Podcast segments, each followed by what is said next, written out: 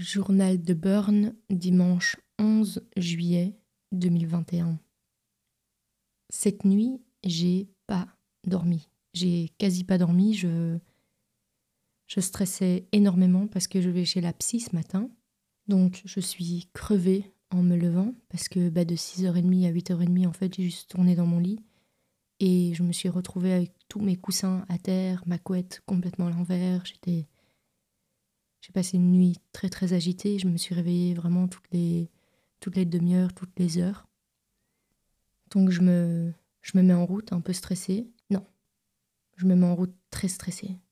Et j'arrive là-bas et euh, je passe 1h40 chez la psy. Tout ça pour me rendre compte que mon burn-out, je le traîne depuis mon enfance depuis que j'ai commencé à me protéger. En fait, je, je vise l'excellence constamment et les émotions étaient dans le chemin, donc j'ai décidé de me fermer à mes émotions. C'est entre guillemets une forteresse que je construis depuis mon enfance et, euh, et maintenant elle arrive un peu au comble et à cause de tout le stress que j'ai subi au taf ces derniers temps, bah ça s'est un peu empilé et et voilà mon état de maintenant. Mais c'est-à-dire que quand on ressent un vide aussi intense en soi, je me rends aussi compte que ça va être très difficile de, de redevenir euh, comme quand j'étais enfant, de ressentir plein de choses et d'accepter que d'accepter la déception, la tristesse. Et j'ai pas très envie en fait. J'ai juste envie que le flou et le vide s'arrêtent, mais j'ai pas envie de faire l'effort, entre guillemets.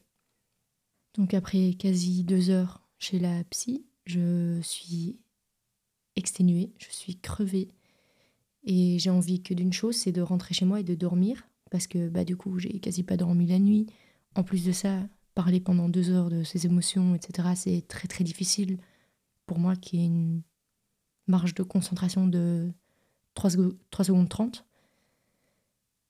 Et en fait, je sais que je peux pas rentrer chez moi parce que j'ai une répétition de musique avec mon groupe. Donc, ayant un sens de responsabilité un petit peu à l'envers, je décide d'aller à la répétition et de ne pas prendre soin de moi. Euh, j'arrive là, c'est les trois heures les plus longues de ma semaine. Enfin, c'est ce que je me dis au moment même. Naturellement, euh, je dramatise toujours tout dans ma vie, j'exagère toujours. Et après ces trois heures-là, je rentre chez moi. Je me réjouissais de rouler seule. Malheureusement, quelqu'un m'a demandé de l'amener à la gare et ça, ça m'a vraiment frustrée. En fait, le moindre petit changement dans mon organisation me frustre énormément et j'arrive pas à gérer les changements dans mon organisation. Donc, euh, je rentre chez moi et je dors un peu, beaucoup. Je j'ai besoin de récupérer en fait, j'ai besoin de, de souffler et dormir, c'est la, c'est la meilleure manière que j'ai pour faire ça.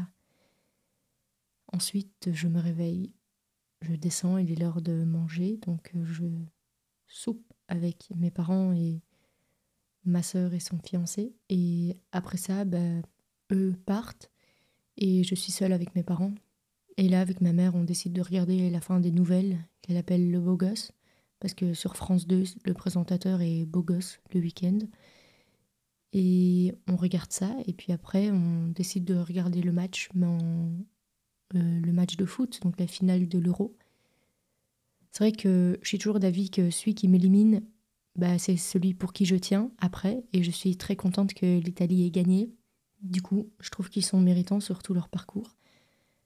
Mais euh, j'ai pas vu la fin du match, je me suis arrêtée à la fin des 90 minutes parce que bon. Voilà, c'est un peu. Enfin, j'étais, j'étais encore fatiguée, quoi. Et du coup, euh, le lendemain, je vais chez l'ostéopathe, donc je me dis en allant dormir que bah, faut pas déjà aller dormir trop tard et puis. Et puis que demain, peut-être que mes maux de tête vont partir parce que peut-être que je suis un petit peu coincée de la nuque et que c'est à cause de ça. Donc je me dis, tout excitée, que demain, est un autre jour.